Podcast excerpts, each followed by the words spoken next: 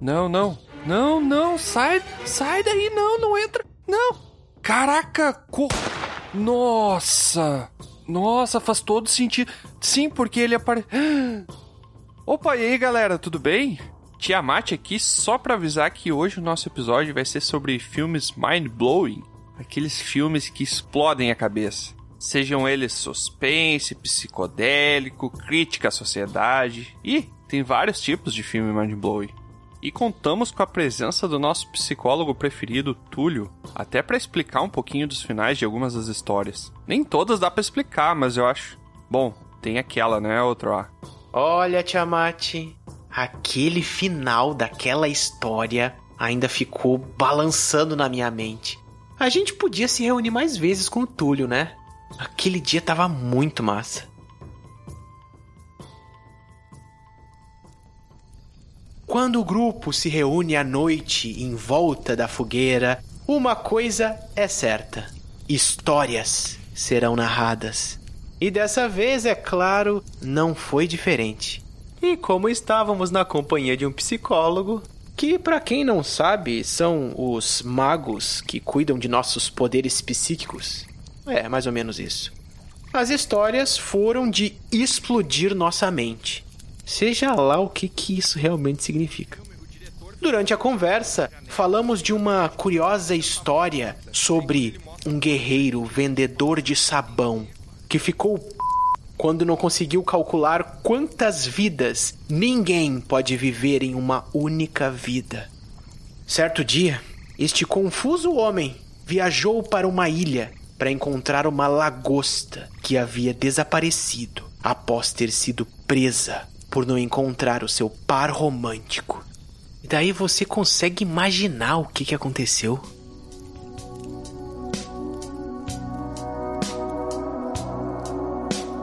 Eu vou, eu vou, eu vou te contar o que eu ouvi. Agora aguente firme. Se sua mente balançou, como, como não falar sobre o final? Pois essa história tem um ponto que eu reparei. Esquece agora o que você pensou. Nada é o que parece, sua mente despertou. Eu te falei, não duvide. Como esse grupo tem coragem. Só de olhar eu já me assustei. Fechei os olhos, mas mesmo assim espiei. Tô com medo demais, não tenho fibra. Aquilo era muito incomum. Como eu não pude perceber, eu já nem sei, mas eu vou te dizer, não vai mais esquecer.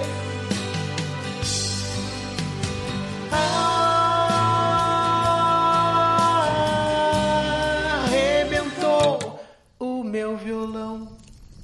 Poxa, foi mal, galera. Eu vou ter que consertar o violão aqui. Mas segue o papo aí que depois eu conto. Ou quem sabe deixa o Bron contar, já que ele adora contar um final.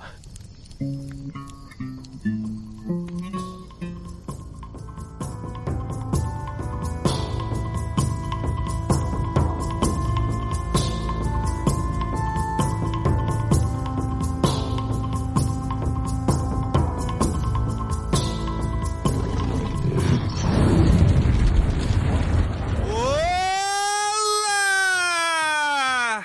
Aqui é o Tiamat e Bron, eu tenho um filme pra te recomendar. Que filme seria Tiamat? Uma vez tu me falou que tu gosta de belas damas, né? Às vezes. Eu vou te recomendar um filme chamado Doni Darko. O quê? Ó, Doni Darko. É. É que me falaram que nesse filme aí tem uma turbinada. Eu não estou suportando mais. Ah, agora eu perdi. ligar. Vai, É uma demorou. baita de uma turbinada. É muito mesmo. ruim, né? Tão ruim quanto o próprio filme. hein? É que eu fiquei primeiro, ó, primeiro eu pensei no que que seria uma turbinada, entendeu? Daí eu fiquei, ah, aquilo- ah, tá, turbinada. Depois, ah, É, não, tá. esse é o linguajar do Tiamat, assim. É, assim, Depois de tarde fica bolo, fica tão Uhum. assim, bagaceiro essa piada. é tipo uma popozuda. Troço antigo. Eu trabalho ensinando metáfora pros meus clientes e eu até agora não entendi essa metáfora do Tiamat. Ainda bem. Nem Mas tu já tenta. né? assistiu Donnie Darko, ô, ô, Túlio? Assisti há muitos anos atrás. Ah, é porque tu não lembra. Ah, então tá bom. Olá, aqui é o Bron e eu tinha um gatinho que ele se chamava Tido. Ele tinha um cesto, né, que ele dormia. Daí um dia ele saiu... Calma. Já sei, já sei. Já acabou, já acabou a piada. Não tem mais, já. Para, deixa aí. E daí, um dia, ele saiu do cestinho dele, né? E daí ele foi atropelado e morreu. Faleceu. Ah. Qual é o nome do filme? Não, é só o Mind Blow, né? Você estava esperando Ah. o sexto sentido. Não, ele morreu mesmo. Isso aí. Caraca, Ai, ai. É Mind Blow e o que troço. bosta, hein? Que bosta. Olha, na verdade seria boa, mas o Tiamat estragou. Eu preferia que fosse piada, na real. Seria melhor. Olá, aqui é o Troá e eu fiquei pensando, será que um trabalho onde as pessoas buscam fazer cabeças explodirem seria um mind blow job? Ai, meu Cara, o Mind Blow Job, fiquei imaginando agora. Tudo errado essa pessoa. Cara, é só a Lusa não tá na entrada que a quinta série toma conta, né? Não sai da quinta série, nunca vai sair da quinta A quinta série tá, tá todo mundo com diploma aqui, repetente. Bom dia, boa tarde, boa noite. Eu sou o Túlio e a minha frase do dia é que a vida é como uma caixinha de chocolates. Você nunca sabe o que vai encontrar. Que filme é esse, galera? Não sei. Caraca. Eu pensei no Titanic. Errou! Não, não, não, não, não. O que, que tem a ver? Também não sei. Eu pensei na chocolate. fantástica fábrica de chocolates. Olha, pelo menos agora tem uma pista, né? Chegou perto, né? Mas quando se compra uma caixa de chocolate, não se espera chocolate? Você nunca sabe o que vai encontrar lá. É sobre mind blowing que nós estamos falando. Caraca, é verdade. Uma vez eu comprei uma Capivara. e veio um rato. Uma vez eu comprei uma. Tainha! Veio um grampo. Cara. Seríssimo. Eu já comprei uma alface e veio um caramujo uma vez. Ah, mas aí significa que o troço é bom, né? Não parece. É. Uma vez eu comprei um Play 4 no... e veio um Play 4. Daí eu me surpreendi. Viu? Você nunca sabe o que vai encontrar. É.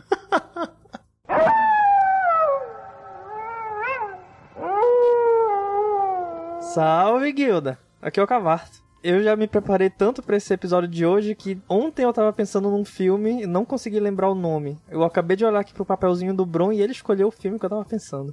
Se fudeu. Ah, não pode. Não, mas pode falar dele. Eu invento outro na hora. Não, Ah, eu Cara, vai inventar o filme na hora? É, eu sou conhecido como diretor. Eu sou sinistro. Roteirista e produtor. e- Quem diria, hein? O cara, é o diretor, só lê caminhar direito. Não me dirija a palavra, por favor. Ah, tá. Desculpa, é só tu que é o diretor, né? Mas agora eu não quero mais esse filme. Já peguei outro. Ah, então tá. Aventureiras e aventureiros, sejam bem-vindos a mais um episódio de Dragão Careca. E agora a gente vai começar a explicar os quadros, né? Que a gente nunca explicou as ideias, ficou só dentro da nossa cabeça, ninguém sabe o que que a gente tá falando, né? Ah, Mas, é ó, bom, é bom às vezes. É bom. O que, que é esse quadro aqui? Eu vou pedir pro Troá explicar. O que, que é o quadro Quest, Troá? Muito bem, muito bem. É o seguinte, às vezes a gente recebe algumas missões, algumas quests que a gente tem que desbravar esse mundo da podosfera aí pra tentar pesquisar, né? E a pesquisa de hoje que a gente vai apresentar pros nossos teleouvintes é sobre filmes, como é que é, Bruno? Como é que se chama? Filmes? Mind blowing. Pera aí, ô, ô Troá, explica o que, que é o quadro Quest, que foi a pergunta que eu te fiz. Ô, cara burro. Tá bom. Responde o cara aí, tu. Eu vou refazer. Explicou o troço nada a ver. Ah, ficou sim, ficou melhor que a tua apresentação, hein? Ô, louco! Só que o Troá nunca soube o que, que era o quadro Quest, né? Criticar o âncora aí. Muito bem, senhor Tiamat. O quarto quest. O quarto. Caraca, o cara fala errado aí. Ah, o meu troll. Quarto quest. Ele não consegue ficar um dia, cara. Mas cara... A zero episódios sem errar palavras. Nosso recorde é zero episódios. Eu acho que esse tinha que ser o novo nome do quadro agora. Quarto quest. O Quardocast. Eu acho justo. Do que, que é esse quarto aí, Tro? Bom, respondendo então, Tiamat, o quadro Quest é um quadro que a gente pega ideias gerais sobre alguma coisa, alguma temática, e a gente vai esmiuçar ela como se a gente falasse sobre cada um dos tópicos falados. Então, geralmente, algum desafio, ou alguma lista de alguma coisa, enfim, ou algum assunto específico. Tá, é como se a gente falasse, a gente não fala. É como se falasse, a gente fica só. É. Hum, hum, A gente- hum. Cada um imagina aí, ó. um- Imagina Uma o hora que aí, que ó. eu- Que que vai... Ah, meu, se eu sou... Ah, galera. Pô, eu quero... É co- Bota só a Pô, música. o cara não... o cara não consegue, né? Respira, Tiamat. Deixa que eu explico, Tro. Dois mil anos depois. Cara, o quadro Quest, então, ele é sobre a gente falar sobre algum tópico do mundo geek, tá? Seja filme, cinema, que é a mesma coisa, né? É verdade. Jogos, séries, board games, enfim, tem várias, várias coisas aí. Então esse é o, Ah, é isso mesmo? Eu não sabia. é o quarto Quest, Tro. Vou anotar aqui então. E só antes da gente começar, antes que eu perca a compostura e não consigo mais falar de tanto que eu vou rir, eu gostaria de chamar aqui o nosso correspondente da guilda que tá aí aguardando pra trazer as notícias dessa semana. E é com você, correspondente.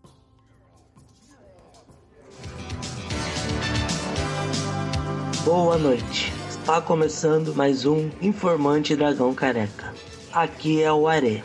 Um grupo de aventureiros resolveu fazer uma disputa de caça. Um deles, inclusive, diz ter encontrado uma anta lendária, com pegadas do tamanho de um coco. Os outros integrantes negam a informação e dizem que uma brisa atrapalhou a caça. Passa sua própria comida. É a nova tendência para o terror de Dona Sonja, que tem vendido menos comida porque cada um traz a sua marmita.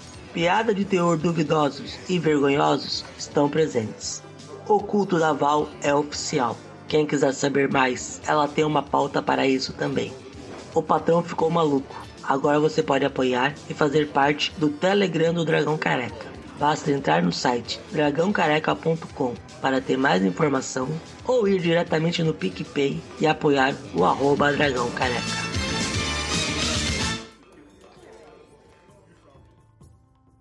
Ah, eu gostei agora, outro A, dessa vez. Da outra, não. Muito bom. Ah, eu sempre gosto. Nossos correspondentes são maravilhosos. São muito bons, todos. É que a última vez não Caraca. tava muito bom. O Bron sempre fala também a mesma coisa. Eu gostei agora dessa vez, da outra não. em algum dos dois episódios ele tá mentindo, né? É que não sabe qual vez. Não, é, sempre ele nunca gosta, na verdade. Ele desmente no próximo, entendeu? Sempre. E só reforçando lá pra você que quer nos conhecer aí, não conhecer pessoalmente, né? Se bem que dependendo em algum evento a gente pode se conhecer aí, mas não é pra vir na nossa casa, por favor. Mas se você quer nos conhecer através dos portais que nos levam para outros mundos, você pode muito bem ir lá nas redes sociais procurar por Dragão Careca ou no Twitter que é Dragão Underline Careca e nos adicionar lá, bem como o Spotify, é só procurar por Dragão Careca, ou você pode entrar no nosso Instagram, que lá no nosso perfil vai ter um link que vai levar a qualquer lugar que você quiser. Do Dragão Careca, no caso, né? não qualquer lugar. Bom, você Qualquer entendeu. lugar. Trouxe um Uber. Tem o link do Uber ali, do 99. Tá Tudo errado esse episódio. Hoje o nosso tema é sobre filmes mind-blowing, que até agora a gente não falou do que que era o tema, né? Vocês não sabem fazer programa? Então vamos para o nosso episódio sobre filmes mind-blowing.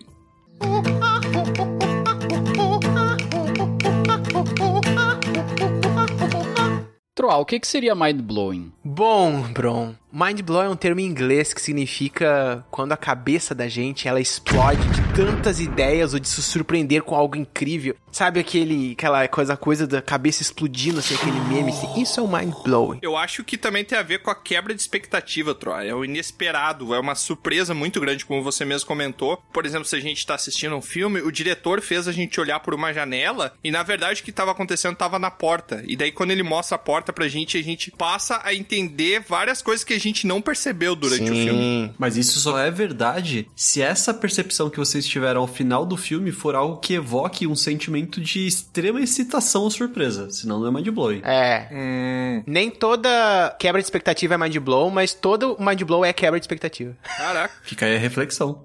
Troar Lispector. Troll Spectre. tá- Imagina um livro escrito pelo Troar. A cada três palavras. Ué, não precisa imaginar, é só ler, eu tenho três já. Você é o bichão mesmo, hein, doido? Sério? Tô. Você já lançou três livros? Claro. Deixaram? Lançou no mar, né? Lançou no mar. Então, já que a gente tá falando, já explicou o que que é Mind Blow aí, o que que é essa explosão de cabeças. É, explicamos. Eu vou trazer o primeiro filme aqui que quem não assistiu já tá automaticamente errado, né? Já deveria ter assistido, porque esse filme não é um filme novo, é um filme antigo. Ele foi lançado em 99. Foi há 84 anos. Se vocês pararem pra pensar, esse filme já tem Opa. 22 anos. Matrix! Matrix é um filme bacana de Mind Blow, mas não é bem Mind Blow, né? Não, Matrix fala a verdade, não tem nada de mind blow, né? Ah, Todo tá mundo já bom. sabe aquilo. O filme que eu vou falar hoje trata-se de um filme. Que bom. Caraca, não, do World. Tragou esse trato de um filme. Não, Trata-se sobre um filme de um grupo de pessoas que se reúne pra brigar. Eu estou falando de Clube da Luta. Senhores, bem-vindos ao Clube da Luta. A primeira regra do Clube da Luta é: você não comenta sobre o Clube da Luta. Ah. Não, mas tu sabe que não se pode falar sobre o Clube da Luta. É, mas hoje eu vou ter que quebrar essa regra aí. Então vamos passar pra próxima pessoa. Vai, Tro.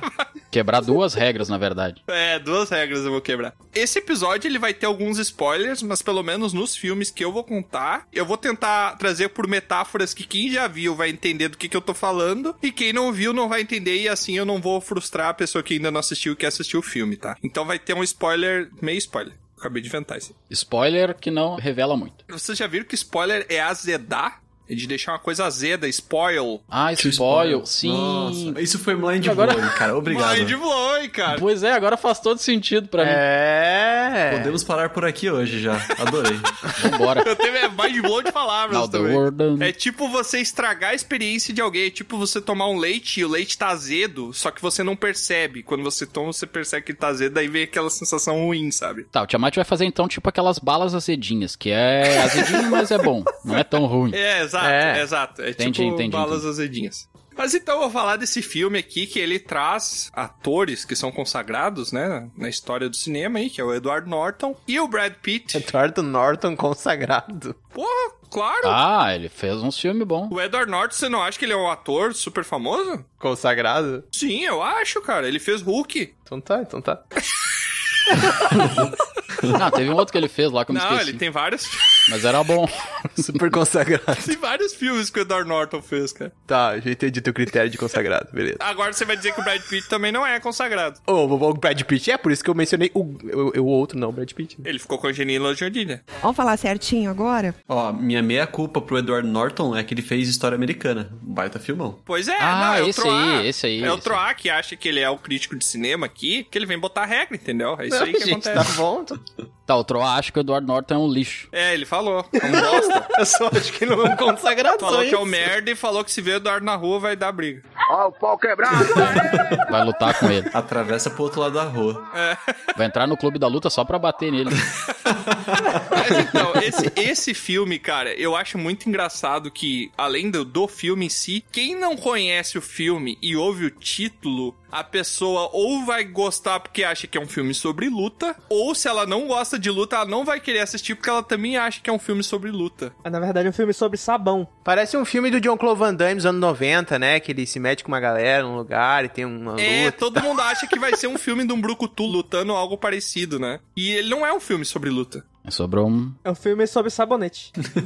É, também. Na verdade, esse filme ele, ele é baseado no livro, né? O Clube da Luta. Inclusive, o autor do livro, eu já li esse livro, é um livro excelente. O autor do livro ele elogiou o diretor porque ele achou o final do filme, que não é o mesmo final do livro, ele achou o final do filme melhor que o do livro. Ó. David Fincher. Exatamente. É uma coisa bem difícil de acontecer, normalmente. É, É. Quando fazem filme de livro, eles fazem o possível pra estragar a obra completamente.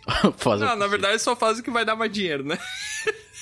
que geralmente envolve botar um monte de coisa que não tá no livro. Hum, Não. Não sei se tu conhece, tem um filme chamado O Sétimo Filho. Ele foi baseado no Sim, livro. eu já li o livro Um do filme- Sétimo Filho. E eu achei uma bosta o livro. Mas ele não tem nada a ver, mas é que vende mais, tá ligado? Vende mais um monte de efeito. O filme foi completamente esquecido. Sim, mas vende mais. Aí que a gente nunca sabe o que, que passa na cabeça do empresário também, né? Os caras estão usando um monte de métrica louca lá que muitas vezes não dá certo, né?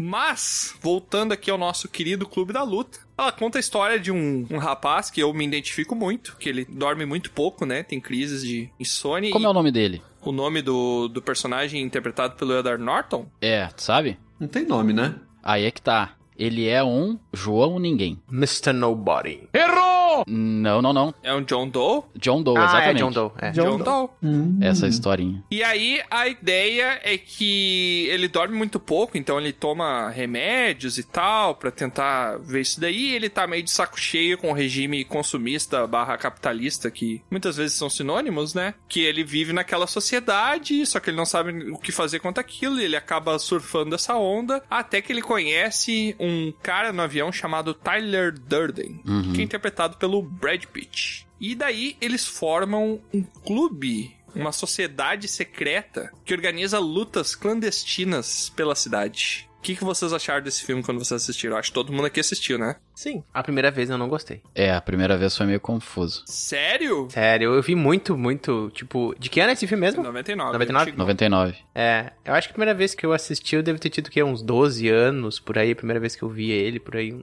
Eu olhei pensando que era um filme sobre, né, luta, um filme de ação e tal, que não tem nada Ah, tu disso, foi com a uma coisa meio expectativa de. Ah, entendi. Exatamente. Obviamente depois, mas adiante, que eu comecei a estudar um pouco sobre filme, então eu comecei a me interessar por filmes assim, e aí já olhei com outros olhos, né? A mesma coisa com Kill Bill. Nossa, a primeira vez que eu vi Kill Bill, eu odiei. Tamo junto. Sério? Nossa, eu odiava Kill Bill. Nossa, ah! E aí depois eu comecei a entender a moral, e aí ah, comecei a pegar mais gosto. Acho que eu sou que nem o Troá, eu não tinha maturidade pra esses filmes. É, e toda a galera falava do Kill Bill, ah, o Kill Bill, cara. Mas eu não vejo Kill Bill como o clube da luta, hein? Ah, não, tudo bem. Não sei se eu vi errado. Eu me decepcionei com Kill Bill porque eu achava que o Bill era aquela mulher.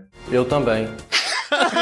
É, a Kill Bill é igual Zelda. Ela é a Kill Bill. Igual, igual Tipo, Zelda. Igual a Metroid. E eu tava esperando isso, entendeu? Ela é, É. a Killer Bill. Esse foi o primeiro filme que, pra mim, esse filme marcou pra mim o que que é a definição de filme mind blow e é a primeira coisa que eu. Vamos deixar aqui em português, né? Que eu acho que fica mais fácil de falar. Filme de explodir cabeça. Sim, é, exatamente. Se falam pra mim filme de explodir cabeça, falam essas palavras. A primeira coisa que vem na minha cabeça é Clube da Luta. Quando eu assisti o filme, aquela fichinha do final caiu, que eu não tinha percebido em nenhum momento, e eu acho que é muito difícil de. Não sei, talvez eu seja limitado. Mas eu não, não teve nenhuma dica que me deu a entender que o final era aquilo ali. Cara, eu tive que reassistir de novo o filme, e pra mim, esse filme é aquele filme que se transforma em dois filmes diferentes.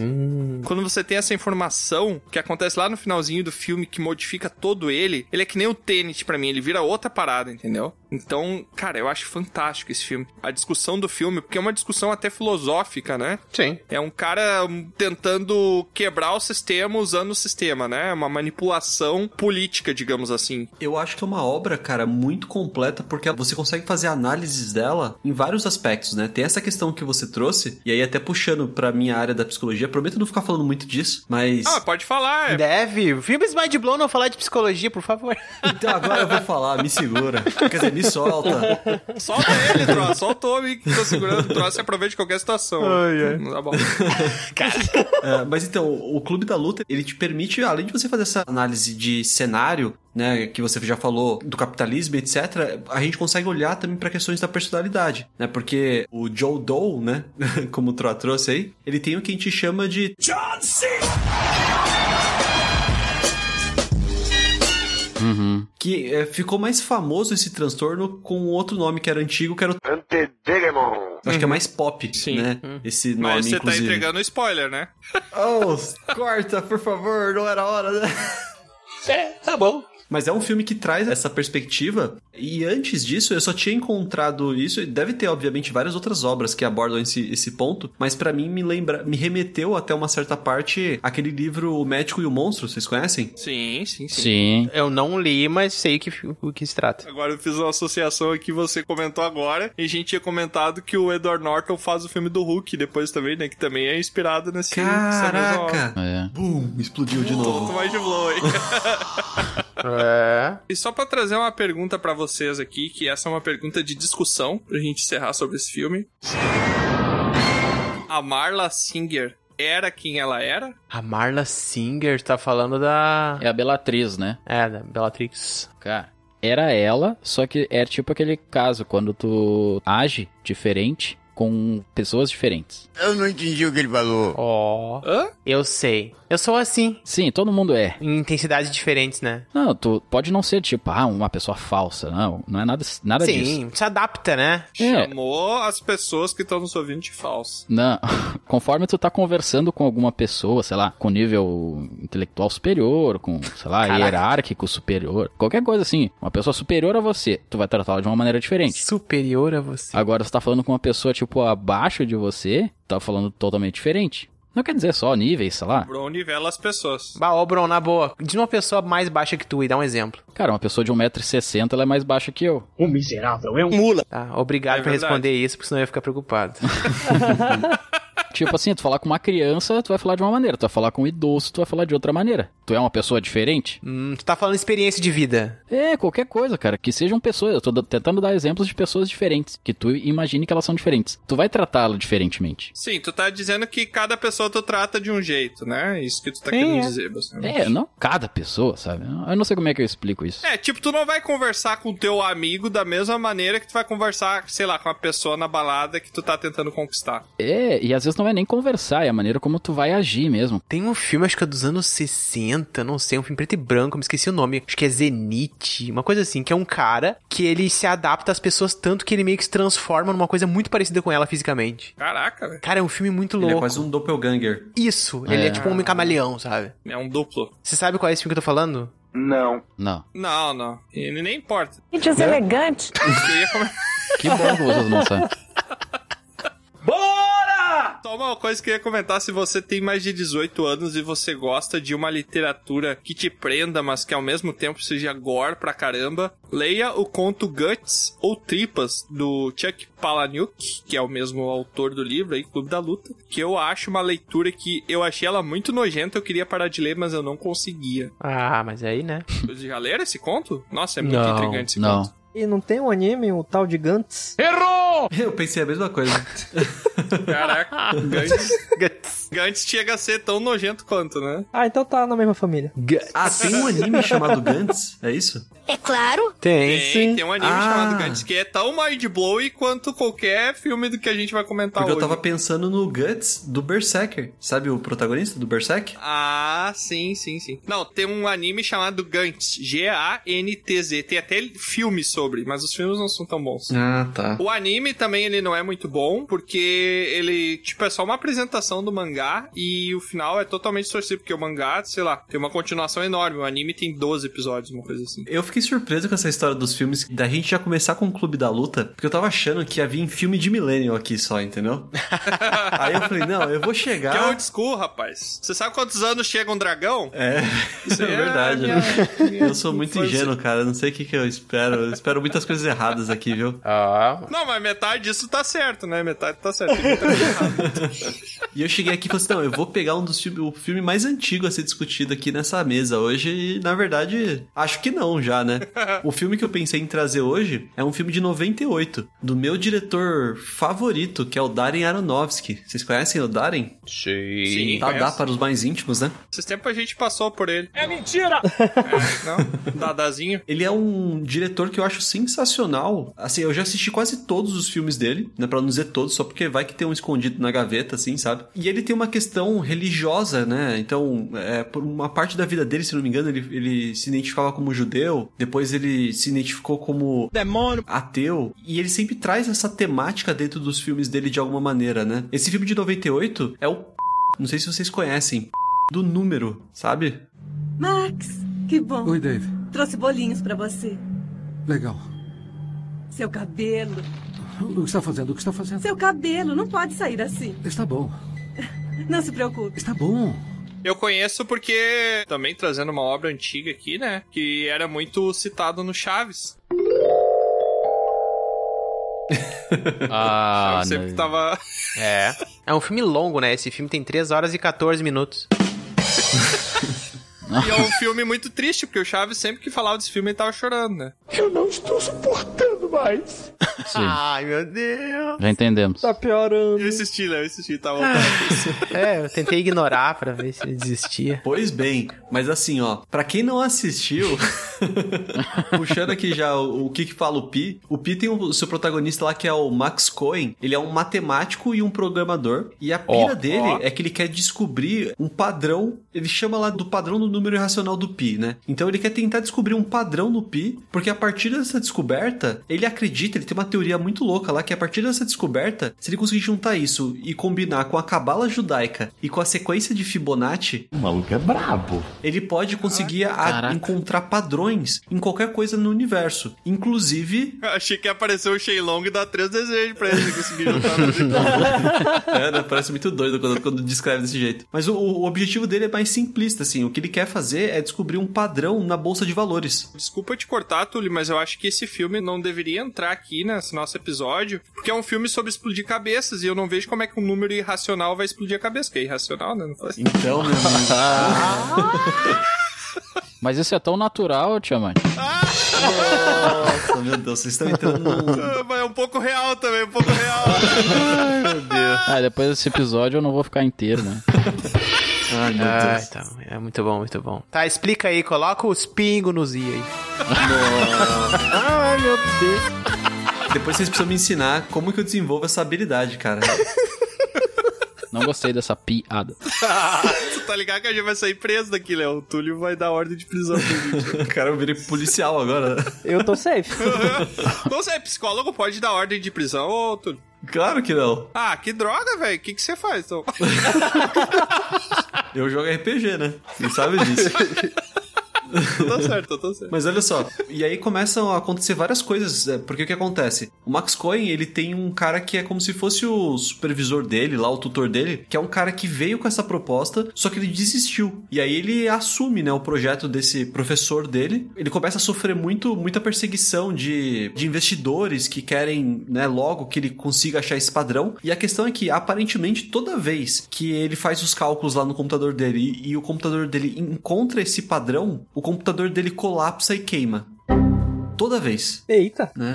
Então, ele começa a ficar cada vez mais paranoico com isso. Ele começa a desenvolver algumas teorias da conspiração. Ele vai ficando cada vez mais desconfiado, começa a fazer suspeitas muito injustificadas, né? Ele começa até a flertar ali com o que a gente chama que é TAG, né? Que é o transtorno de ansiedade generalizada, junto com essa paranoia. Tem a questão do burnout. E, e o filme, assim, pra eu falar porque o filme é mind blow, eu vou ter que contar o final, tudo bem? Tudo ótimo. Conta por metáfora, ô Túlio. Te desafio aí. Nossa senhora. Tiamat já contou o Clube da Luta mesmo? É porque o filme é uma metáfora mesmo, né? Conta por metáfora, fala de um tigre, fala de uma ilha que come as pessoas.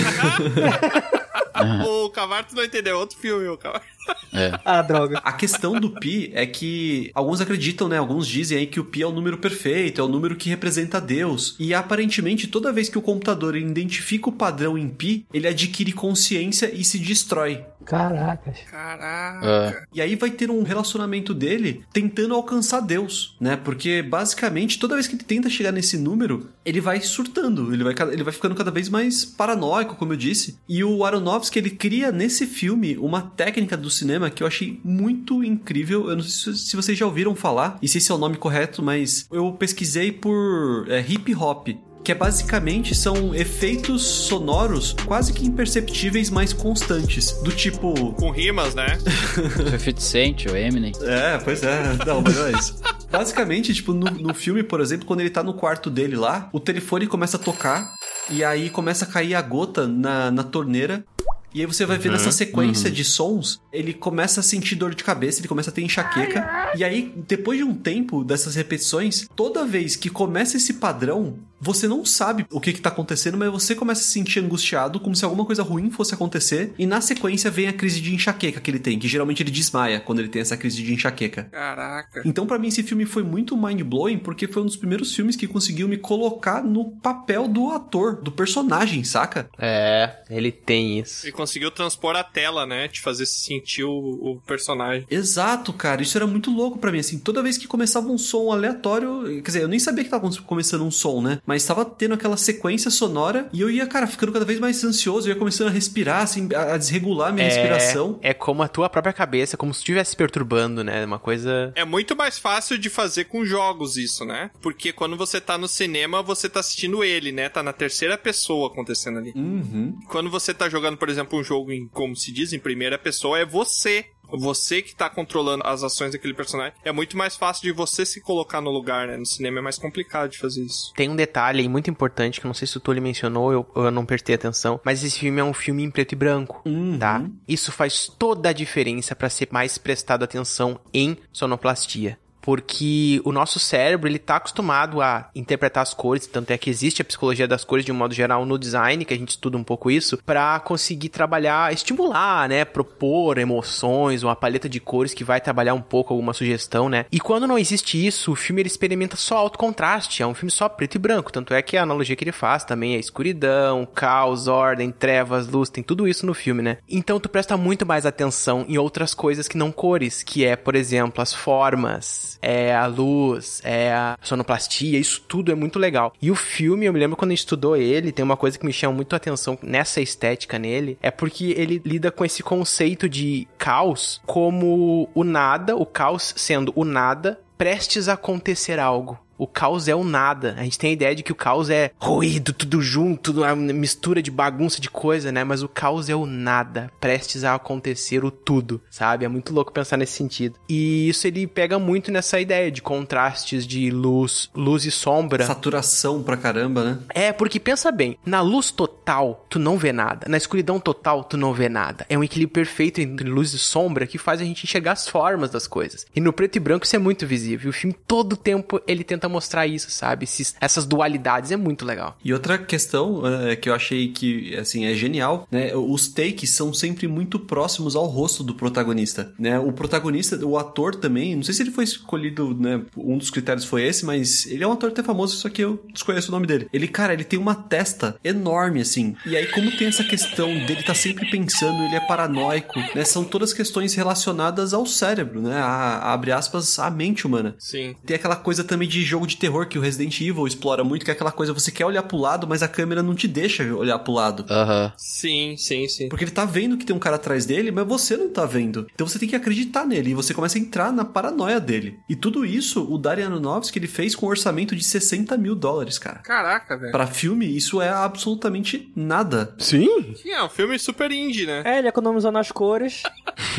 o filme rendeu, no final das contas, mais de 3 milhões de dólares, ou seja, foi um puta sucesso, assim. E dentro dessas características que geralmente não atraem muito a público, né? Como, por exemplo, ser preto e branco. Uhum. Se eu não me engano, ele não tem trilhas sonoras. Você sabe se tem, Troa? Ele não tem trilha sonora como música, mas ele tem Isso. sons que não são sons ambientes. Ah, sim. Eles têm alguns sons assim estranhos, sabe? De- Atmosféricos, sabe? Isso é muito interessante, né, cara? Tem alguns tipos de som que nos dão medo. É, eu tenho problema com som. Nossa, eu tenho muito problema com coisa ruída. Mas não é um som de tipo um animal grasnando, é tipo um instrumento musical que eh, ele ecoa de uma maneira. Um animal grasnando. É, sei lá, um- se eu ouvir um urso, alguma coisa assim, tudo bem você ficar com medo, tá ligado? Porque é até uma herança instintiva. Mas, por exemplo, você ouve o som de um instrumento. Tem um instrumento que é tipo uma bacia fechada, convexa, que o pessoal usa muito em filmes de terror. Que ele dá um som, parece um som de água girando dentro dele. Ah, sim. Que pra gente é uma coisa que chega a arrepiar, assim, só de você tentar lembrar desse som, você que tá ouvindo aí, se você tentar lembrar desse som que vai tocar agora.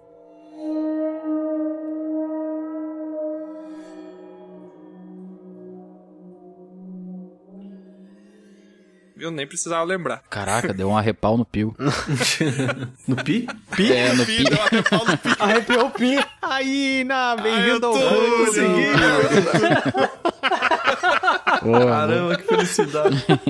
Esse som, cara, ele não me remete a nada, eu não tenho uma lembrança associada a esse som. Mas só esse som, ele me deixa apreensivo, no mínimo apreensivo. Isso é muito usado no, no cinema de terror, com cenas que vão te arrepiar. Então eu não sei se. O que, que veio primeiro, meu medo do som, ou eu ter medo do som porque se remete a alguma coisa do cinema do terror, que tá no meu subconsciente, sabe? Eu não consigo entender qual dos dois vem primeiro. Você sabe que é por isso que eu acho que uma das minhas magias preferidas no RPG é som fantasma. Opa! Som fantasma. Eu gosto também, Som Fantasma é uma das minhas preferidas. Tá. É versátil, hein? Se você tem essa criatividade, cara, e se você tem a informação certa sobre o personagem, você consegue evocar o pior dos medos dele, cara. É, exatamente, cara. Bom, já que a gente tá falando sobre uma coisa mais de provocar algum tipo de distúrbio no espectador, de certo modo, de fazer uma imersão, eu vou falar sobre um filme Titanic. Titanic. Exatamente. É, né? Não. Não é sobre imersão? O meu critério é o seguinte, deixa eu só explicar que eu acho que é importante, tá? Óbvio, como eu nunca vou tentar trazer Deixa o quê? os filmes que eu mais acho mind blow. Pera, pera aí, só um minutinho, Troy. Ô, bro, é, dessa vez eu não captei. O Troy errou de novo? É claro. Pode ter entendido errado, né? Ouvido errado. A edição vai salvar. Ô, edição, salve aí pra gente se ele falou errado. Para não prejudicar aqueles que não prestaram atenção ao lance, vamos mostrá-lo novamente com a magia do replay imediato. O meu critério é o seguinte, deixa eu só explicar que eu acho que é importante. Repete agora com um terço da velocidade. Não! Tá bom. Vai lá, continua. O critério que eu usei foi o seguinte: são filmes que eu considero o todo do filme, né, como mind blowing, não apenas, por exemplo, um final ou uma parte específica, mas um filme todo que vai sair da tua zona de conforto e vai te causar o tempo inteiro, né? Então, meu critério principal foi esse. E vou colocar um segundo critério aqui, que é filmes milênio, tá, ô Túlio? Ah, tá. Agora tá dentro do que eu tava esperando, pô. Não vai ter mais de blow pro Túlio, porque ele tava esperando isso daí. né? Um filme que eu vou pegar aqui é um filme de 2015, um filme bastante atual, de um diretor aí que eu olhei todos os filmes dele, gosto de todos os filmes dele, mas esse aqui eu vou trazer que eu acho que se enquadra bem aqui também, Michael Bay. que é o Lobster, ou Lagosta, um filme de 2015 do diretor chamado Yorgos Lanthimos. Have you ever been on your um own before? No, never. Your last relationship lasted how many years? 12. Sexual preference? Women? Any children? No. And the dog? This is my brother. He was here a couple of years ago, but he didn't make it. O Lagosto? Caraca, eu vi esse filme há pouco tempo, cara. Caramba. Mas eu não gostei. É O Lagosto? Olá, gostar. Ah, tá. Porque eu pensei que seria O Lagosto. Olá, gosto. Olá, gosto. Já ia virar um filme espanhol, né? Pode ser também uma cantada, né? Chega na pessoa, Olá, gosto. O quê? E esse filme aqui, ele tem o consagrado Colin Farrell Sim. e a Rachel Weisz. Vocês já viram esse filme, pra começo de conversa? Meu, nunca ouvi Não, falar. nunca assisti. Não é esse que eles não podem conversar, um troço fora lá, um campo de caça, um troço meio louco? Cara, esse filme é o seguinte. Caraca, o Bro explicou o negócio e me deixou mais confuso, eu nem sei do que, que se trata. filho. Eu recomendo pra todos, tá? Mas Túlio, se tu não viu, por favor, veja tipo agora, sabe? Já baixa aí, já, já baixa é ótimo, né? Do what you want, because a pirate is free. You are a pirate. Já tô vendo aqui no, no Google. Já baixa isso aí, pirataria, muito bom, obrigado, Tra. Acho que ele não tem nenhuma, nenhum lugar disponível aí pra ver legalmente. Prime Video, aí ó, achei. Tá aí no Prime Video, Lagosta, beleza. O Lagosta é o seguinte, Apoia nós aí, Prime, depois da gente falar do Torrent, vai lá. Nem fodendo! é uma sociedade alternativa, tu não sabe se aquilo é terra, se aquilo realmente é um mundo distópico, mas é um mundo distópico, né? Numa espécie de um retiro no meio do mato, aonde pessoas solteiras vão pra buscar algum casal e ser feliz. Só um inteiro. Entendeu? Pra buscar um par. É o Tinder. E aí tu chega lá, tem toda uma entrevista pra te conseguir situar que tipo de pessoa tu é e tal, basicamente é assim. E teu objetivo é, tu tem uma semana, se eu não me engano é uma semana ou dez dias, não me lembro, pra encontrar o teu par. Porque se tu não encontrar, aí tu meio que é expulso do lugar e tu vai ser caçado, tu vai pra uma floresta e tu vai ser caçado pras pessoas que têm par. Caraca. Ca- Caraca. Não é um filme que eles transam assim, sem ter muito, muito amor? Putaria! Não, aí é que tá. Esse cara, ele se apaixona, ele, ele né, não se apaixona, não tem essa coisa, porque o Yorgos é um cara, um diretor, que ele já tem uma marca registrada nos filmes, que é o seguinte, todos os personagens são zero expressão, são tipo, parece robôs. Sabe, isso é uma marca dele, causa um desconforto tremendo na gente, tá vendo? E assim, ó, o Colin Farrell, eu desconheço alguns outros filmes que ele fez, mas esse filme é muito, muito bom nesse sentido, sabe? O cara manda muito bem. O Exterminador do Futuro era dele também? Schwarzenegger? Schwarzenegger, zero expressão, né? You son of a bitch.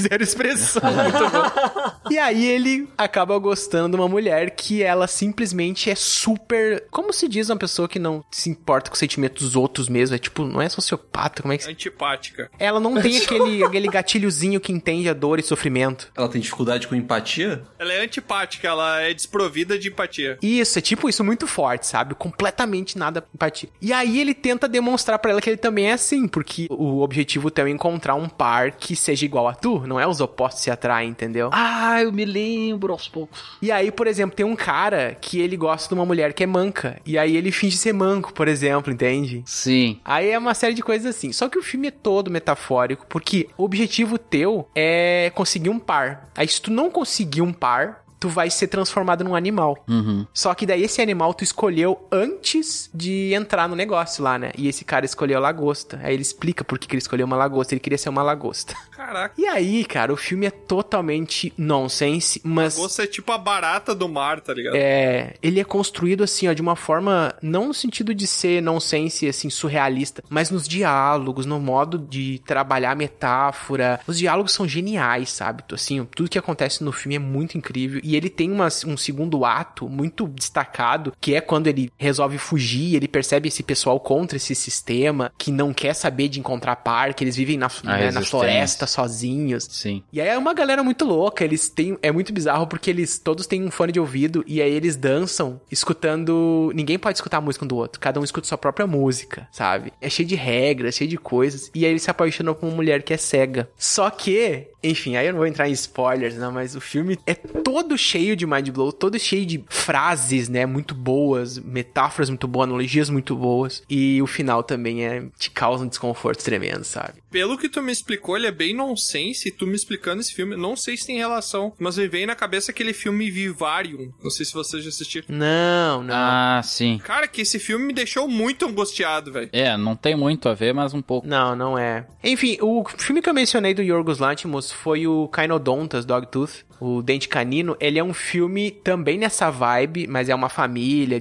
distópica. Não sei se alguém de vocês já viu esse. É, esse tu já comentou aí. É. Quem quer saber, escuta o episódio aí que eu não lembro qual é. Só que esse filme ele é um pouco mais pé no chão. Ele é muito crível dentro da realidade distópica que ele cria, sabe? Então, assim, é, ele dá muito pano pra manga. Eu falar do Lagosta aqui é muito complicado porque tem muita coisa pra abordar nele, mas é um exemplo de filme que eu vi que ele é equilibrado de mind blow, sabe? Ele é pontual assim em vários momentos, enfim. Sabe o que me chamou a atenção nesse filme, outro? Diga. Me chamou a atenção aquela cena. Eu acho que é justamente por isso, eu não peguei muito o final do filme e tal, dormia, não sei, alguma- Aham. por algum motivo, eu não olhei todo. Caraca, filme bom pra caramba. hein? É, não, não pode ser cansado, né? É que ele não podia demonstrar que ele tava feliz com a menina. Exatamente. É muito legal essa parte. A mina ficava quase querendo fazer pornô. E ele não poderia ficar excitado, mas ele tava super excitado e não podia demonstrar. Sim, não podia demonstrar nem ofegar nem nada. É muito bizarro. E aí, no- quando ele sem querer demonstra, acontece uma coisa bizarra, né? Mas tem uma cena, cara,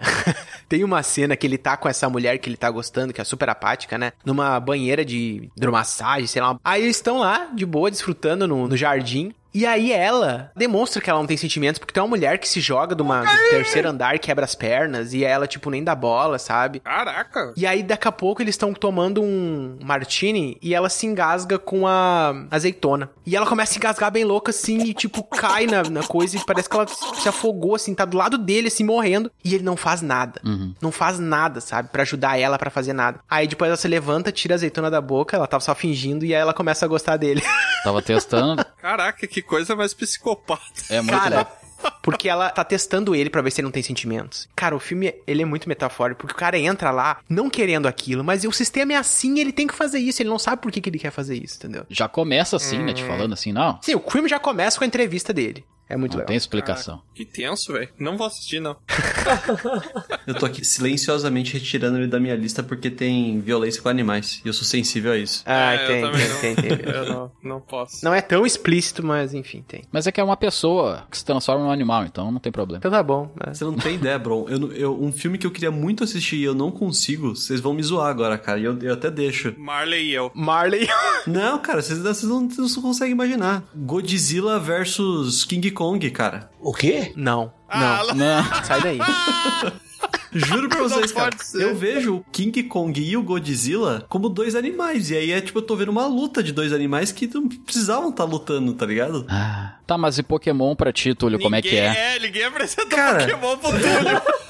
É engraçado, né? Pokémon, eu já tenho outra relação. Eu sou jogador profissional de Pokémon. Não sei se vocês sabiam disso também. Caraca, Caraca, tu é a favor então da rinha de Pokémons. Cara, você sabe que esses dias eu tava pensando nisso, juro pra você, faz uns dois dias. Eu tava pensando assim, eu falei, cara, Você viu que ele não respondeu, né? Ah. eu queria viver num mundo de Pokémon, ia ser tão legal ter os companheiros. Eu falei, cara, se eu fosse viver num mundo de Pokémon, eu jamais ia ser treinador de Pokémon, cara. É rinha de galo. É, cara, eu ia ser dos caras lá do- desses millennials que ia fazer manifestação na porta dos ginásios lá, Uhum. fecha ginásio, não sei o que, tá ligado? Eu ia ser do Pokémon Snap, eu ia só tirar foto. tipo isso. Mas engraçado, né? Pokémon eu tolero porque eu acho que eu comecei a jogar desde criança. Agora, Godzilla pra mim é um animal. Tipo, e quando eu assisti o novo King Kong lá, que tem o Jack Black, eu acho. Ah, eu... Eu achei muito sacanagem que os caras fazem com o King Kong, cara. Ah, eu não vi. E é tipo, como que os caras fuzilam o King Kong, vem o Tiranossauro Rex e morde o King Kong. Fala, cara, que mancada, o bicho tava ali na dele, cara. Para! Por isso que é melhor o Kong Ilha da Caveira, que o cara destrói os caras lá, é muito mais foda. Caraca, Kong você não destrói pode todo assistir mundo. Discovery Channel de forma alguma. Por isso que eu prefiro a Conga lá do Beto Carreiro. Conga. Ah, não, era a Monga, né? Monga, né? É, É monga. Conga é da Meu Gretchen, Deus, Conga da parabéns, Conga. parabéns. Ah, tá. Prefiro a Conga. A capa desse episódio vai ser o Bron com a Gretchen do lado, certamente. Alguém faz o... E tem a Tonga, né, também, né? Caraca. A Tonga da tem a Mironga. Tonga. É. É. Ah, mas a Mironga daí eu não, já não... Você você tá inventando palavra, não é possível, velho, que existe esse troço, velho. Não, a Tonga da Mironga, tu não sabe o que que é? Não. Depois te falo em off. Dia 12 ele te fala. A 12 depois da chuva. Depois da chuva. Falando em casais e escolhas. Ó. Lagostas. Lagostas. Não, não tem. eu Não acredito que não tenha lagostas. É. Mas tem casais e escolhas. Eu vou falar agora de um filme que ele é basicamente uma pessoa que não consegue escolher. Ei! O nome do filme é Senhor Ninguém. Who are you? I'm Mr. Nobody, a man who doesn't exist. Mr. Olha aí. Cara, esse filme é muito bom. Maravilhoso. Eu já falei desse filme aqui, hein? Esse filme já foi falado aqui, Já. né? Já foi falado, Mr. Nobody. Mas tu não falou muito bem Mas do fala filme. mais, é, eu Ah, não sim. falei legal. Não falou bem. Mas nobody cares o que tu falou. O ator principal do filme é o nosso líder de seita favorito, o Jared Leto. Aham. É o pior Coringa. Consagrado no cinema, né, o cara, né? não, pera aí, o Cavarto falou Jared Leto? Sim. Sim. Ah, tá, que eu tinha entendido Jared Linton, daí eu fiquei procurando. missa inicial desse filme é uma criança que ela precisa escolher com quem que ela vai ficar na separação dos pais. Se ele vai ficar na cidade natal dele com o pai ou se ele vai viajar pra longe com a mãe. O Antônio gosta mais do papai ou da mamãe? Uhum, E a partir daí, ele começa a vivenciar vários universos paralelos. Ele começa a vivenciar o universo que ele fica com o pai, ele começa a vivenciar tudo ao mesmo tempo, o universo que ele vai com a mãe, e no meio disso tudo, ele vivencia três romances, cada um com uma mulher diferente, baseado em escolhas aleatórias que ele faz durante a vida. É, tipo nós, né? E o filme é, é todo baseado nisso. Assim, então, ele pula de uma história pra outra. a- se não prestar bastante atenção, o filme começa a perder o sentido, porque além de todas essas histórias que ele vai contando, se mistura também com uma meio com uma loucura dele, que aparecem umas coisas que não existem. Por exemplo, tem uma cena do filme que uns helicópteros começam a trazer pedaços do oceano pra encaixar no oceano. Aham. Minecraft. É tipo um Minecraft com helicóptero. Durante isso, mostra ele também idoso, como sendo a última pessoa mortal da Terra. É. As últimas horas da vida dele são passadas na TV, porque todo mundo que é imortal na Terra quer ver como é que vai morrer o último mortal. Tipo aquele filme do Jim Carrey, né? Que o pessoal acompanha pela TV. É. Show de Truman, que eu acho incrível ninguém ter Isso. falado. Eu quase separei esse filme pra falar aqui hoje. É. É, o show de filme é bom pra falar pra Mind Blow. O Show de Truman é um dos primeiros filmes de drama do Jim Carrey, né? Que ele era consagrado pela comédia. aí. Sim, Bilhetério de uma Mente Sem Lembrança, muito bom também. É, também é bom. Esse filme é legal, Cavarto, que é apresentado pra nós desde o início essas várias linhas narrativas de escolha que ele faz, ou se ele vai com a mãe, ou se ele vai com o pai, ou se ele foge dos dois, vai pro mato, que daí vai desdobrar em outra coisa, ou se ele fica e vai acho que cuidar do, do pai dele, eu não sei, tem várias, vários exemplos, né? Uma coisa que eu acho legal é que quando mostra esse no futuro, ele sendo o último mortal, meio que o filme se constrói, pelo menos pra mim, não é tão evidente isso, mas muita gente interpreta assim, que é como se fossem as lembranças dele. Eu assumo que é uma pessoa idosa, pensando em tudo que ela podia ter feito na vida, sabe? Eu sempre interpretei assim esse filme. Só que, claro, ele viaja nisso tudo, o filme ele expõe isso de uma forma muito surrealista, em, tanto em cores, em elementos e assim, assim não sei se é um filme que fala sobre linhas de tempo, essas coisas, entende? Eu percebo mais uma coisa muito mais da pessoa, assim, sabe? Não sei se me expressei bem.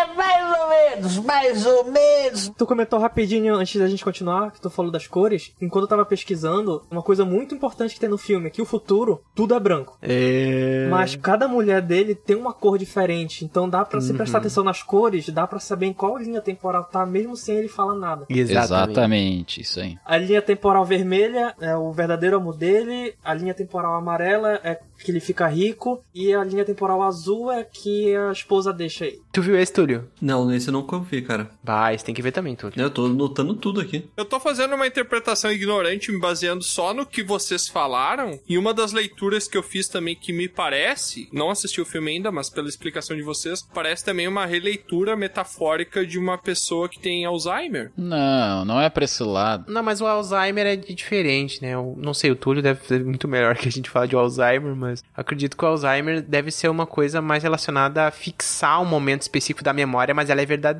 Tu não cria memórias falsas no Alzheimer. Não, é você não cria, você vai perdendo as memórias geralmente das mais recentes pras mais antigas. É. Pode passar o filme todo pensando que isso é loucura do velho, que ele tá pra morrer, então ele tá enlouquecendo. Até que acontece o plot twist no final, quando ele finalmente morre. Ah, é Aí todas as peças se encaixam. Agora todas as peças se encaixaram. Caraca, que massa. Vou botar na minha lista aqui. Primeira vez que o Bron falou, não botei.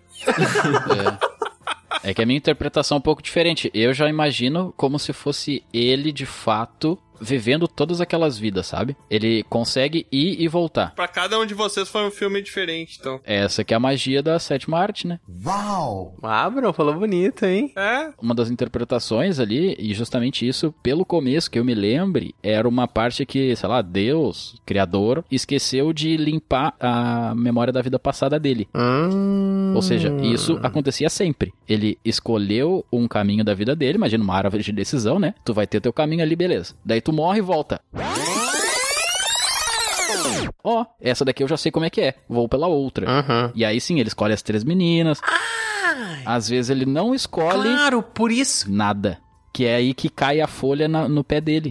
Sim. A última vez, a última das últimas, que ele falou: vou morrer agora. Sei lá, estou cansado, vou decidir isso na minha mente. Vai ativar um gatilho e tal. Era justamente que ele não escolheria nada. E que aí sim mostra todo o caminho e tal até o fim. Porque ele já viveu todas as possibilidades de vida dele e cansou disso. Culpa de quem? Do anjo que não selou a memória dele quando ele nasceu. Exato, eu ia- eu ia falar isso. O o título Mr. Nobody é provavelmente então por conta dessa questão da ausência de escolhas que ele quer fazer no final ou não? Eu não entendi ainda qual é a relação do filme com. Não sei se dá pra falar sem dar spoiler. sinceramente não faz muito sentido. Né? Eu acredito, eu interpretei como se ele pudesse ser qualquer pessoa. Ou seja, senhor alguém, senhor ninguém, senhor qualquer coisa, sabe? Aham. Meio que mais por esse sentido, assim. Sem ter um nome, igual o John Doe, sabe? Assim, não, ele pode ser qualquer pessoa, qualquer coisa, ele pode escolher o que ele quiser, então ele é um senhor ninguém, ele é um senhor qualquer coisa. A leitura que eu fiz tem eh, duas explicações. A primeira é que o sobrenome dele é realmente esse, o nome dele é Nemo Nobody. Nemo é isso, isso. E a segunda é que se você não lembra do que você viveu, você realmente viveu aquilo. Ah. Ele lembra algumas coisas, É mas ele, por ele não ter escolhido nada, ele não viveu elas. Então, ele realmente é alguém que viveu alguma coisa? Ah, tá. Agora fez mais sentido pra mim. É verdade. E, Cara, eu tenho que rever esse filme. Acho que faz tempo que eu vi esse filme, mas eu tenho que rever. Pra mim fez menos. Eu disse que eu tava preparado. Muito bom.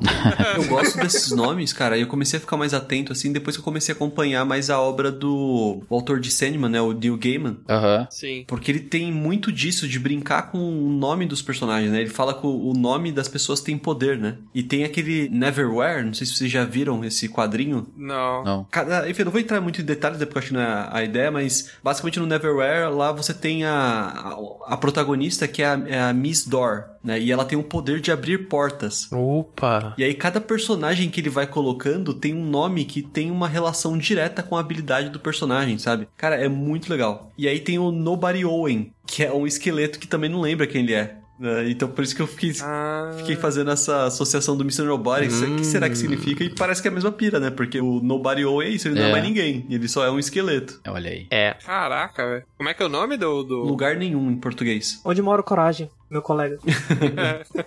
Muito bom. Ah, então falando sobre essa questão aí do ninguém aí, ó, Mr. Nobody, né? Falar sobre um dos primeiros filmes, na verdade, que me fez ver a questão de filme sem ser aquele filme padrão, blockbuster americano, sendo que eu podia, através do filme, ter uma experiência de ver por trás do que é o padrão, sabe? De passar uma mensagem, eu consegui ver como, de fato, uma sétima arte. Da mesma maneira que as pessoas olham um quadro, cada um tem uma interpretação de um quadro e tal, não é algo muito simples, Sim. um desenho de um bonequinho, uma casinha. Então é algo mais além, digamos assim. Então, antes desse filme, tu nunca assistiu nenhum episódio de He-Man? Sim. Imagina o Bron fazendo a prova da carteira de motorista. né? Desenha um personagem com o chão, o Bron vai lá e faz uma obra de arte. Não, porque isso aqui tem que fazer uma leitura aqui que você vê que, É. que o artista quis fazer isso, quis fazer aquilo. Não, e esse filme, então, A Ilha do Medo. Este lugar me faz imaginar. Imaginar o que é, chefe? O que seria pior? Viver como um monstro ou morrer como um homem bom? O pessoal já viu aí com o grande Leonardo DiCaprio. Esse sim consagrado, né? Pelo amor de Consagrado, Deus. né? consagrado. É, esse se consagrado, Palavra de hoje se é consagrou. consagrado, esse tem aí. que usar todos. vamos, vamos, vamos, vamos botar critérios, né, gente? Senão qualquer um pode ser consagrado. Eu sei que o Troá não gosta muito aí do pessoal, mas. Não, Leonardo DiCaprio? Leonardo DiCaprio e tal. Ganhou o Oscar aí recentemente, né? Finalmente saiu da fila ali. É, meu querido, o que que não é ser degolado por um urso? É. Pode ver o pior filme, na real. Não, mas tudo bem. Caraca! E tem também o, o grande Mark Ruffalo também, que é o Hulk aí, como o pessoal já falou, né? Sim, consagrado também. E o filme, nada mais, nada menos do que o grande Martin Scorsese foi o diretor desse filme. O Hulk que não foi demitido. É, basicamente, conta a história do... Ted Daniels. Exatamente. Ele é agente da polícia, né? Ted Daniels, onde ele, ele e o Mark Ruffalo, que... Cadê o nome? Ixi, eu já não lembro. Não interessa, eu acho. E então vai ele e o parceiro dele, que é o Mark Ruffalo, interpretado ali. Eles vão investigar um crime, né? Que tá acontecendo numa ilha lá. Então eles entram de barco. Ele é um detetive, né? Isso, isso, isso, eles vão investigar. Então eles vão entrando naquela ilha sem muito contexto, assim, só eles chegando naquela ilha e tudo mais, e eles vão investigando, falando com as pessoas, ver o que, que tá acontecendo naquela ilha lá, na questão de crimes ali, assassinatos e tal. Só que esse filme, ele é tipo o Clube da Luta, onde ele é uma película que tu olha uma vez e tu tem que olhar pela segunda vez pra aí sim tu pegar as nuances e conseguir interpretar a verdadeira mensagem Sim. que o diretor ou o roteirista tentou te passar. Eu concordo com você, cara. Ele é um filme que se transforma no último ato, né? Exatamente, exatamente. Ele é um filme, ele tem uma história, é um filme, daí daqui a pouco acontece o famoso Mind Blowing, onde tu. Eu não sei onde é que eu tô. Será que eu estou na lagoinha? Deixa eu olhar de novo. Daí tu começa a olhar de novo, aí é que eu sim que tô? tu pega o filme, sabe? É, parece que a impressão que eu tenho de Shutter Island é que quando você chega no final do filme, você na verdade tá na metade, porque você tem que assistir de novo. Exatamente. E eu acho que é muito regra isso pro Shutter Island, né? Porque você chega no, no final, tem um puta mind blowing, e aí você fala: Não, pera, será que eu vi o que eu vi mesmo? Será que eu vi as coisas certas? Né? Será que aquilo é aquilo mesmo? É um filme que consegue te colocar nesse questionamento sem te perguntar diretamente, né? É muito bom, cara. Sim, não, Etúlio, eu, eu digo mais sobre esse filme, talvez uma terceira vez. Porque quando ele te entrega o arco final, tu pensa assim, tá, ele de fato ali. Ah, cara, eu vou dar spoiler, não tem problema. Não consegue, né? Não vai estragar a experiência, porque na verdade vai ajudar. Não. Porque quando chega no final, toda essa questão ali, tá, do policial e tentar identificar o que aconteceu e tal, tu descobre que, na verdade, o Mark Ruffalo, a princípio ele é o Chuck, na verdade ele é o Lester, que seria o psiquiatra. E daí ele vê que, na verdade, o Leonardo DiCaprio ali, o Ted, ele é o paciente nessa situação. E não sim o investigador, mas o psicólogo aí que tá, ele até o Túlio pode falar melhor ali depois, ele é colocado pelo psiquiatra dele pra fazer o jogo e de tu entrar no jogo, tu entende? Uhum. Então tu tem o teu problema que tu tá tentando tratar e o cara te coloca naquela situação, ou seja, todo mundo é ator e tal, isso daí tu, claro, no começo tu acha algumas coisas meio estranhas assim, mas tu não percebe muito de cara. E daí no final ele te entrega o arco principal ali, não vou comentar, mas em Eu, eu não, comentei. Mas aí eu que vou tá. sair em defesa do Bron, porque eu, eu concordo com ele. Ele contou uma parte do filme de fato, mas não é um spoiler, porque você não sabe se esse é o final do filme. Exatamente. E eu não tô dizendo que só seria o final porque aconteceria no final, porque eu não tô dizendo que parte do filme que essa revelação acontece. Uhum. Mas essa é a pira do, do Shutter Island. Essas coisas que o Bron descreveu, elas acontecem em um determinado momento, você se questiona. Só que o filme, a reflexão continua, o filme continua, a história continua. É, mas o plot twist é esse, né? O plot twist foi entregue aqui, né? Tipo, Não, pra não mim, o foi, Bronze não é do- foi, não. Claro que sim. Não foi entregue. É. Esse é um dos plot twists, assim, eu diria. É. O Bruno não chegou a fazer a deglutição completa, ele deu umas três mastigadas, assim, sabe? Não... Mas o principal é que tá, é o que faz o, o cara refletir, que é o que tá por trás da- do filme, da película. Esse filme me lembra aquele Dom Casmurro. Não sei se vocês já leram Dom Casmurro. A escola me obrigou a ler. Eu não lembro se era Dom Casmurro da verdade, mas que tem a Capitu, lembra? Tá, esse aí é o Memórias Póstumas de Brás Cubas.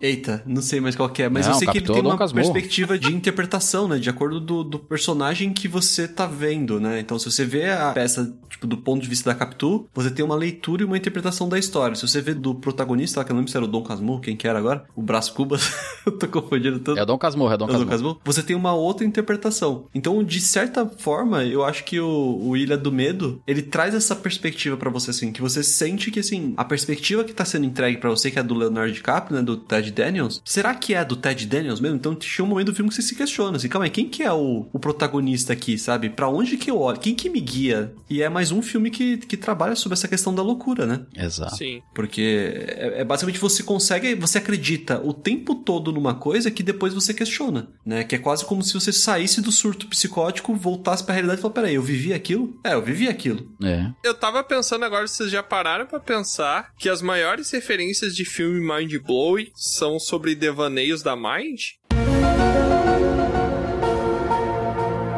Olha aí, será que é uma característica nossa? Ou será que é um dado mesmo, hein? Pois é, os filmes que mais têm uma reviravolta muito grande são os filmes que tratam sobre a mente humana. Pode ser um, simplesmente um episódio do Scooby-Doo que tu acha que o cara assassinou e na verdade foi outro. Sim, mas eu tô falando que as maiores referências que a gente trouxe aqui são filmes que falam sobre a mente da psique humana. É que a gente é meio maluco, né? Por isso. Faz sentido, aí é um bom argumento.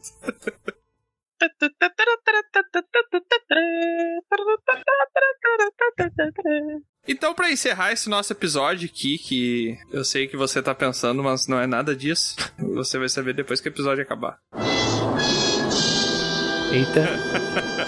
Cara, que o desafio de hoje é criarmos um roteiro de um filme que tenha um mind blowing. Caraca, meu. Podemos usar ideias de alguns filmes que a gente discutiu aqui hoje, ou podemos criar algo totalmente novo, mas esse é o desafio. Eu desafio a gente pegar um, um pouquinho de cada um dos filmes pra ajudar a compor. Pode ser. Olha aí. Então eu acho que a gente vai ter um protagonista, uma protagonista. Eu acho que a gente podia ter uma protagonista, né? Porque todos os filmes que a gente comentou são sobre personagens homens, né? Todos. Verdade. Sem exceção. O do Troia é de uma lagosta lá, né?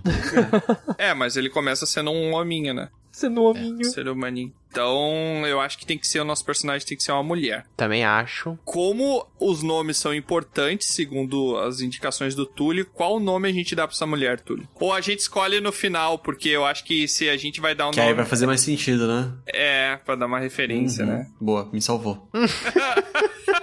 Como é o cenário desse mundo? Uma ilha. Coberta por floresta. Do medo. Uma ilha do meio. Cara, é só referência, tá? Não é pra refazer o filme, não é remake, tá? Ah, tá. Putz. Cheia de matemáticos. Uma ilha cheia de matemáticos. Eu não gostei muito, ô- ô Cavarto. Achei uma matemática. Nossa, muito. Caraca, demorou. Essa, Caraca. essa foi com delay. Já olhou pra alguém e pensou: o que passa na cabeça dela? Essa mulher ela tem uma compulsão muito severa. Toda hora ela precisa comer lagostas. Ela compra estoques de lagosta em- no mercado público. Gasta um dinheirão com isso, porque ela tem o prazer de pegar, abrir uma lagosta e comer tipo, o coração da lagosta. Caraca. Mas ela gosta ou não gosta? Piada do Chaves. Lá gosta e aqui é não gosta. É. Só que o problema, Troá, é que lagosta é uma iguaria muito cara. É. E a partir de então, ela começa a usar essa obsessão dela pra tentar fazer cálculos matemáticos pra prever as oscilações do preço da lagosta no mercado dos peixes, cara. Caraca. Caraca. E às vezes eu acho que até ela pode pegar um contrabando de lagosta. Ah, que plot chato, não teve a menor vontade de assistir esse É. filme. É, mas espera até tu saber o que começa a acontecer. O filme começa assim: uma mulher que gosta de comer lagostas, pesquisa preço de lagosta. Nossa, que filme chato. Mas um dia ela acorda e percebe que o braço dela não é um braço de gente.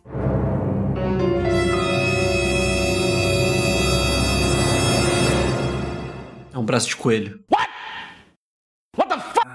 Isso, isso, isso! Obrigado, Túlio. Coelho. Tu entendeu?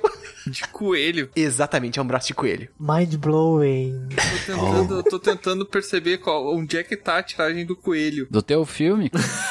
Qual filme? Tu não lembra mais? Eu peguei uma referência que o Tiamat não pegou. Podemos acabar esse episódio. Qual filme que eu falei de coelho? Doni Darko, cara. Eu falei de Clube da Luta. Não, não falei Não, de quem Donnie falou do Darko. Donnie Darko? Falou sim. Falou sim na abertura. Eu não cheguei a comentar sobre o filme, é sobre filmes que comentamos. Não, tá, mas é que tá, foi dito. É, tu fez a abertura com o Turbinada lá. Ah, mas não tem nada a ver. O que, que é a turbinada no meio do filme, sem contexto? Não roube o meu momento. É, deixa o cara. Respeito o convidado. Eu tava esperando outra coisa. O coelho era muito Ah, óbvio. sai daí que isso foi um mind blowing pra ti, né, meu filho? Não, é porque eu não falei de Donnie Darko aí pra mim não faz sentido. ah, Sim, mas sim. aí que tá, não tem que fazer sentido. Você assistiu duas vezes esse episódio pra saber? O miserável é um gênio.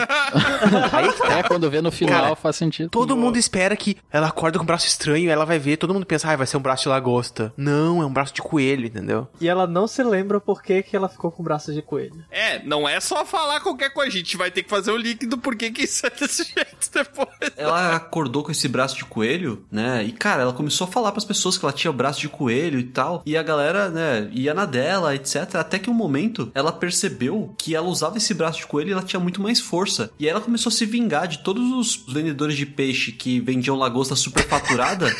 Mas no final, ela percebe que não era um braço de lagosta, era o braço dela. E que ela tava lutando, né, achando que ela era uma lagosta, mas na verdade ela era ela mesma o tempo todo. Ou será que ela era uma lagosta? Ah, que Peraí, é mas o que tem a dúvida. ver ela gosta, ela se ela gosta agora. Clube da luta, vai. É. Não, é, podia ser, podia ser tipo um clube de lagosta, sabe? Agora parece que piorou. Você é uma coisa muito louca, tipo, bota no aquário e as lagostas ficam se pegando. Ah, outro, ah, eu achei muito complexo. Sabe quem é que vai gostar desse enredo? Ah. Ninguém. Nossa. E sabe o que que pode ser o plot twist? Ela começa a brigar, tá? Aí a câmera vai se afastando, ela brigando. E quanto mais a câmera se afasta dela, imagine aquele corte de cena assim que a câmera vai se afastando. E quanto mais se afasta, ela vai se transformando, se transformando. E até que chega um ponto que a gente enxerga do lado de fora de um aquário. E na verdade era uma metáfora sobre a vida de uma lagosta. Olha aí. O tempo inteiro é uma lagosta num aquário. Era um tempo inteiro uma lagosta. E aí no aquário. final um coelho vem, mergulha, pega e come ela. O quê? É, Nossa, o cara insistendo com ele. Esquece o coelho, caramba! E sabe quem fez esse filme? A Pixar. Pixar.